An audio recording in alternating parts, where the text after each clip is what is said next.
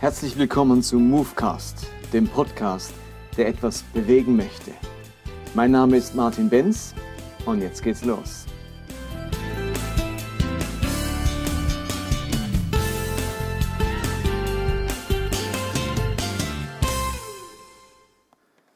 Zunächst mal muss ich mich entschuldigen, dass es letzte Woche keinen Movecast gab. Aber zum einen war mein November einer der anstrengendsten Monate dieses Jahr und zum anderen war ich ziemlich stark erkältet. Ihr hört es vielleicht auch jetzt noch, dass meine Stimme noch nicht das ist, was sie sein sollte. Ähm, aber ich bin wenigstens nicht mehr ganz so heiser und darum habe ich mir gesagt, probiere ich es heute, ähm, ob es geht, hier 20 Minuten am Stück zu reden und ich hoffe, das kommt gut. Ich mache diesen Podcast, weil es mir so wichtig ist, dass der Glaube von Christen sich erneuern kann, dass dass Menschen sich wohlfühlen, zu Hause sind in dem Glauben, der sie begleitet. Man muss mit dem Glauben, den man hat, alt werden können. Und ich merke, wie im Christentum sich ganz viele unnötige Spannungen aufbauen zwischen dem, was ich als Realität erlebe und dem, was ich glauben soll. Und ich finde, viele dieser Spannungen müssen abgebaut werden, sonst wird der Glaube irgendwann zu spannungsvoll. Irgendwann ist er nicht mehr lebbar. Oder es braucht mich in zwei Versionen, den Menschen in der Realität und den Menschen in der Kirche. Und ich mache diesen Podcast, um etwas in dieser Spannung abzubauen. Und dazu muss man gewisse Dinge, die man bisher geglaubt hat, wirklich entsorgen und sagen, das glaube ich nicht länger. Das war auch nie sinnvoll, dass ich das geglaubt habe. Und manche andere Sache muss man sich aneignen. Und ich habe die letzten Wochen ganz stark über das Bibelverständnis gesprochen, was man sich da an neuem Bibelverständnis aneignen könnte und auf der anderen Seite, was man vielleicht entsorgen müsste. Und jetzt würde ich gern ein nächstes Thema aufgreifen, wie Glaube gesund und, und, und, und, und auf dauerhaft werden kann. Ähm, und das ist die Frage, die sich ganz viele stellen, nämlich woran erkenne ich, was richtig und falsch ist? Was sind eigentlich die Leitplanken, die Maßstäbe, an, denen ich bemessen kann, was Gott möchte und was er nicht möchte, wann ich schuldig werde und nicht? Und gerade nach dem Podcast über, Bibelverste über das Bibelverständnis ist das für einige eine Frage gewesen. Ja, was gilt denn jetzt? Kann jetzt jeder glauben und, und machen, was er will? Gelten jetzt keine Regeln und Gebote mehr? Kann sich jeder die Bibel äh, und Gehorsam zu selbst, selbst zusammenreimen? Ich glaube, das ist ein wichtiges Thema und darum wird es in den nächsten Wochen ganz stark um die Thematik gehen, woher weiß ich, was richtig ist und was ist der Unterschied zwischen Ethik und Moral. Ich glaube, alle Menschen und ganz besonders Christen haben das Bedürfnis, ähm, richtig zu leben, anständig zu leben, das zu machen, was, was richtig ist und für uns Christen, was in den Augen Gottes richtig ist. Also wie komme ich nun zu der Erkenntnis, was wirklich Gehorsam Gott gegenüber ist, was ihm gefällt und was ihm missfällt. Und wir stehen da als Christen in einer Tradition, nämlich in der jüdischen Tradition. Und das Judentum hat diese Frage ganz stark moralisch geklärt. Das Judentum und vor allem das Alte Testament ist eine Sammlung ganz vieler moralischer Einzelanweisungen. Wir haben im Alten Testament, habe ich jetzt schon ein paar Mal erwähnt, 613 Gebote. Das sind ähm, ein Drittel ungefähr Gebote und zwei Drittel Verbote. Wen übrigens interessiert, was das denn alles ist, eine Zusammenfassung all dieser Regeln, der kann in den, in den Show Notes nachlesen. Da habe ich einen Link zu diesen 613 Geboten. Und da wurden ganz viele Details des alltäglichen Lebens geregelt. Was darf man als Jude und was darf man nicht? Und Juden hatten das ganz starke Bedürfnis, das möglichst genau zu erfassen, was Gott gefällt. Und Ungehorsam wollte man sich keinesfalls erlauben. Und so gab es zum Beispiel das eine Sabbatgebot in den zehn Geboten, dass man den Sabbat heiligen soll und keine Arbeit verrichten. Und dann war Juden dieses eine Gebot nicht genug. Und sie haben sich gesagt, was, was gehört denn jetzt alles zur Arbeit? Was ist denn Arbeiten? Und man hat sich dann überlegt, welche Arbeiten waren denn ähm, beim Bau der Stiftshütte verboten am Sabbat. Also was, was durfte man an der, am Bau der Stiftshütte nicht fortsetzen am Sabbat? Womit musste man aufhören? Und da hat man dann 39 Hauptarbeiten herausgeschält, ähm, wo man jetzt sagte, diese 39 Arbeiten, die sind am Sabbat verboten. Jetzt kamen aber die nächsten Rabbis und haben sich gesagt, oh 39, das ist ist schon gut, aber das müsste noch ein bisschen genauer gehen und haben dann zu jeder dieser 39 Arbeiten 39 Unterarbeiten definiert. Und wenn man dann ausrechnet, 39 mal 39 ähm, gibt dann 1521 Unterarbeiten.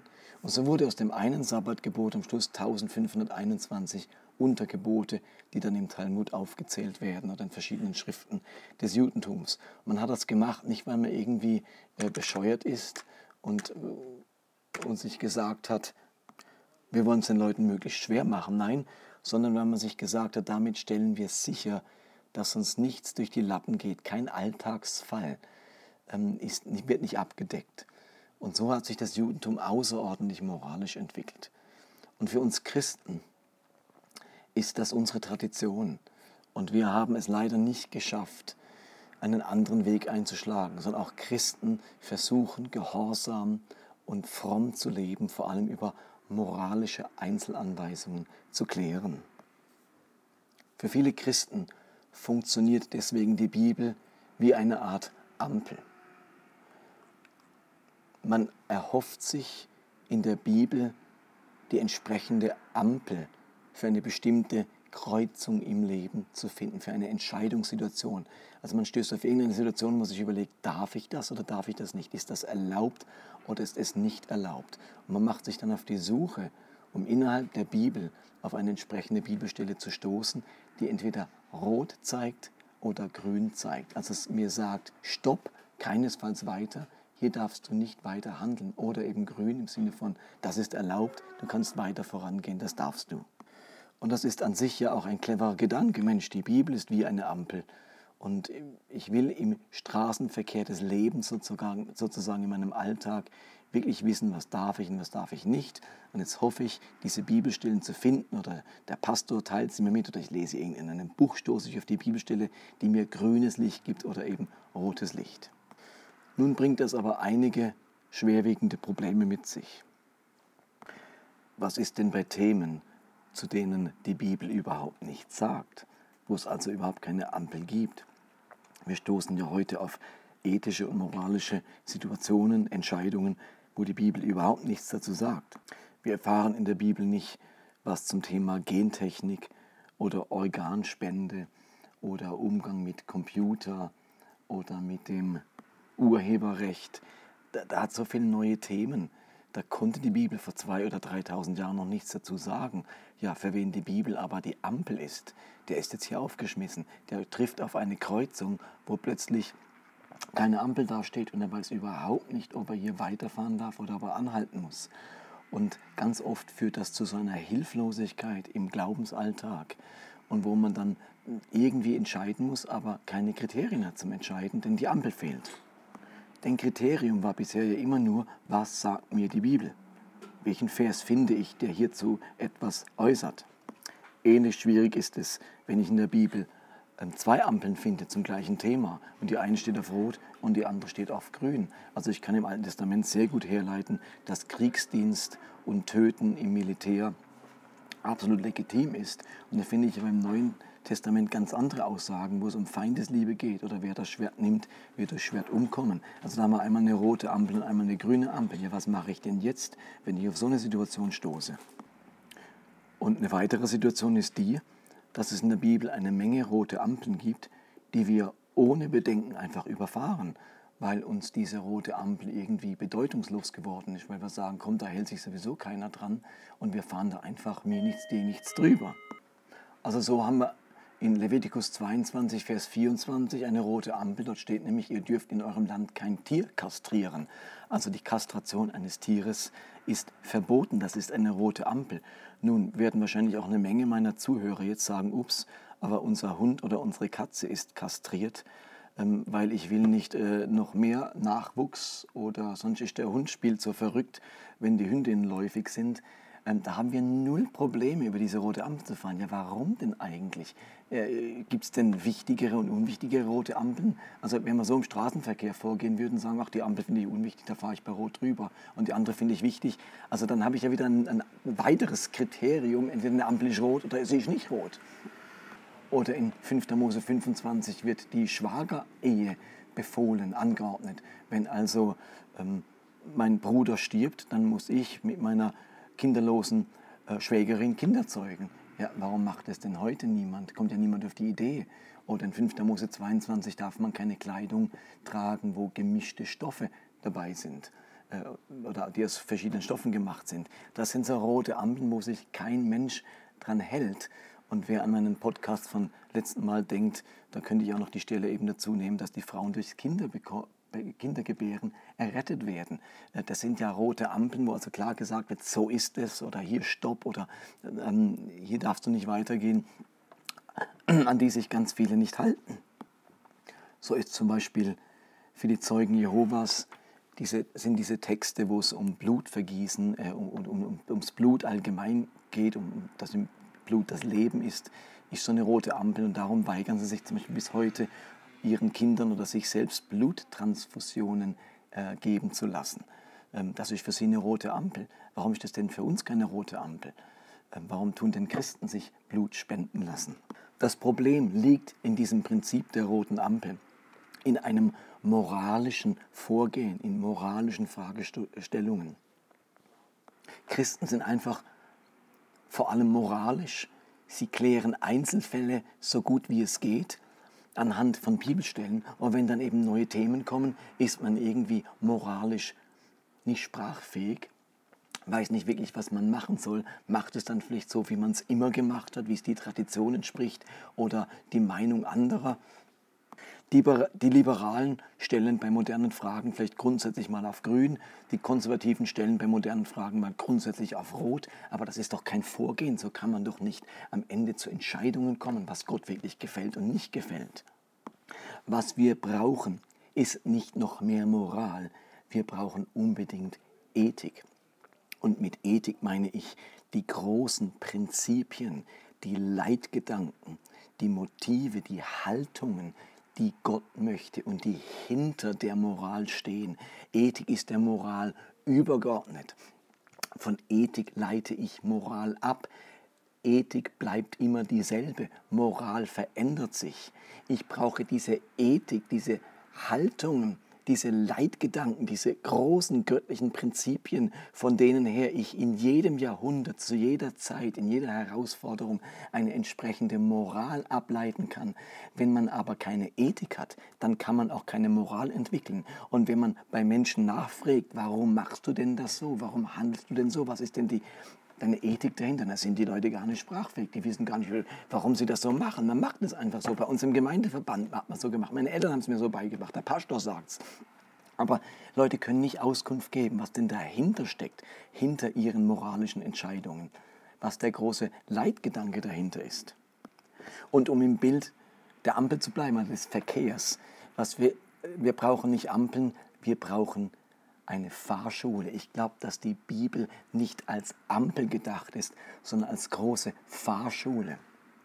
Die Fahrschule bringt mir nicht nur Verkehrsschilder und Verkehrsregeln bei, sondern die Fähigkeit zu fahren, mich im Verkehr zurechtzufinden, vorausschauend zu sein, rücksichtsvoll zu sein, gut wahrzunehmen, achtsam, zu sein, nicht aggressiv zu fahren, sondern defensiv zu fahren, umsichtig sein und so weiter. Es geht also ganz stark um Haltungen, um innere Fähigkeiten, die mich dann befähigen, Auto zu fahren. Mir nützt es noch überhaupt nichts, wenn ich alle Schilder kenne und weiß, dass ich bei Rot anhalten muss. Wenn mir diese grundsätzlichen Fähigkeiten zum Autofahren fehlen, mich im Verkehr zurechtzufinden. Es gibt in einer deutschen Stadt ein, Exper ein spannendes Experiment, das nennt sich Shared Space und dort sind alle Straßen am Schnitte. Ähm, ich muss anders sagen, dort ist auf der Hauptstraße wurden alle Ampeln, Verkehrsschilder und so weiter abgeschafft, sogar der Gehweg abgeschafft. Da fahren täglich 12.000 Autos auf dieser Hauptstraße, 1.000 Lastwagen. Es gibt keine gesonderten Gehwege und das Ganze funktioniert wunderbar und es gab noch keinen Unfall aufgrund dieses Systems. Warum? Weil die Aufhebung der Verkehrsregeln alle zur gegenseitigen Rücksichtsnahme gezwungen hat. Leute müssen plötzlich miteinander kommunizieren, sie müssen sich anschauen, wer hat Vorfahrt, lässt der mich vor und so weiter, lässt der mich über die Straße. Ähm, also die Abschaffung der Verkehrsschilder hat nicht zu mehr Unfällen geführt, sondern Leute müssen viel mehr mit bestimmter Haltung im Straßenverkehr sein. Und genau das gilt auch für unseren Glauben. Die Juden im Alten Testament hatten 613 Ampeln aufgestellt. Und die haben sie noch mit weiteren Ampeln versehen im Talmud, sodass man tausende von Ampeln hat und man hoffte darauf, für jede Lebenssituation auf eine Ampel zu stoßen, eine aufgestellt zu haben, die jetzt sagt, geh oder steh. Und im Neuen Testament fängt etwas völlig Neues an. Dort geht es plötzlich nicht mehr um Moral, es geht um Ethik. Und in dieser Fahrschule, bei dieser Ethik geht es eben darum, lebenstüchtig zu werden im geistlichen Sinne, den Geist einer Sache zu verstehen, den Lebensstil Jesu zu verstehen, das Vorbild Jesu kennenzulernen, seine Haltung, seine Prinzipien zu entdecken. Das Neue Testament schildert wunderbare geistliche, ethische Prinzipien, die uns helfen, all diese Entscheidungen, die der Alltag mit sich bringt, zu treffen. Und das ist eben die Fahrschule. Und mir ist vollkommen klar, dass wer in die Fahrschule geht und wer sich so im Straßenverkehr sozusagen beteiligen möchte, das ist auch ein gewisses Risiko. Also wenn man fahren lernt, dann gibt es dort am Auto mal Boiler, mal Kratzer, im schlimmsten Fall einen Totalschaden. Und ich glaube auch, wer sich an Ethik orientiert und nicht für jede Lebenssituation schon eine fertige Ampel hat, der kann sein, dass er irgendwo tatsächlich einen Schritt zu weit geht, dass er sich eine Beule holt, im allerschlimmsten Fall Totalschaden erleidet. Aber wir haben einen Gott des Erbarmens und der Vergebung. Und das hat ja auch ganz viel mit unserem Gottesbild, unserem Vaterbild zu tun. Hatte ich einen Vater, der vor allem moralisch war und der alles in meinem Leben reglementiert und geregelt hat und alles ganz klar bestimmt war, was ich darf und nicht war und mein Leben voller Grenzen und Leitplanken war? Und wenn ich was falsch gemacht habe, wenn ich eine seiner Regeln übertreten habe, dann gab es mordsmäßig Ärger. Oder hatte ich einen Vater, der mir mir Prinzipien, Leitbilder, Vorbilder, Leitgedanken mitgibt, an denen ich mich nun orientieren kann und aber auch ganz viel selbst entscheiden muss und selbst verantworten muss. Da war Spielraum da. Und wenn ich da mal was falsch gemacht habe, dann war das kein Weltuntergang, sondern hat das dazu beigetragen, zu lernen, Erfahrung zu sammeln, reifer zu werden. Aber beim anderen Vater, wo alles reglementiert war, da gab es dann immer gleich Ärger oder ich musste in die Heimlichkeit und verstecken, was mir da passiert ist, wo ich eben über eine rote Ampel gefahren bin, die er aufgestellt hatte. Und was für ein Gottesbild habe ich das? Habe ich? Welchem Vaterbild entspricht mein Gottesbild? Ethik hat ganz viel mit Eigenverantwortung zu tun, mit Mündigkeit, mit dem Mut, Entscheidungen zu treffen. Moral hat ganz viel mit Feigheit zu tun. Da wird mir vorgegeben, was ich zu tun habe. Da kann ich mir sagen, aber die Ampel war grün, da kann ich nichts machen. Ja, die Ampel war rot, also deswegen habe ich es halt nicht gemacht. Ähm, wir brauchen Ethik und nicht nur Moral. Und interessanterweise erleben wir momentan ja einen ganz starken Rechtsruck weltweit, auch in Europa. Und der Rechtsruck ist ganz oft geprägt von einem Zurück zur Moral, zurück zu ganz glasklaren Leitplanken, zurück zu Schwarz und Weiß. Man will wieder definieren, was richtig und was falsch ist, wer Recht hat und wer im Unrecht ist, wer schuld ist und wer der Sündenbock ist. Also der Drang nach rechts ist auch ganz stark ein Drang hin zur Moral wohingegen ich sage, als Christen dürfen wir da nicht mitmachen. Wir sind jetzt versucht zu sagen, ja wollen wir, wir schlagen in die gleiche Kerbe, jetzt muss wieder moralisch moralisiert werden. Wir dürfen nicht aufhören, uns an Ethik zu orientieren. Das Problem ist, dass die meisten Christen und Gemeinden und Verbände überhaupt keine Ethik haben. Die haben auch nur Moral. Und deswegen möchte ich mir in den nächsten Wochen Zeit nehmen, mit euch zu klären, was sind denn jetzt die großen ethischen Prinzipien, die großen ethischen Leitgedanken, die wir aus dem Leben Jesu und aus dem Neuen Testament gewinnen können und die uns dann entsprechend fähig machen, Moral abzuleiten und uns im Straßenverkehr des Lebens zurechtzufinden.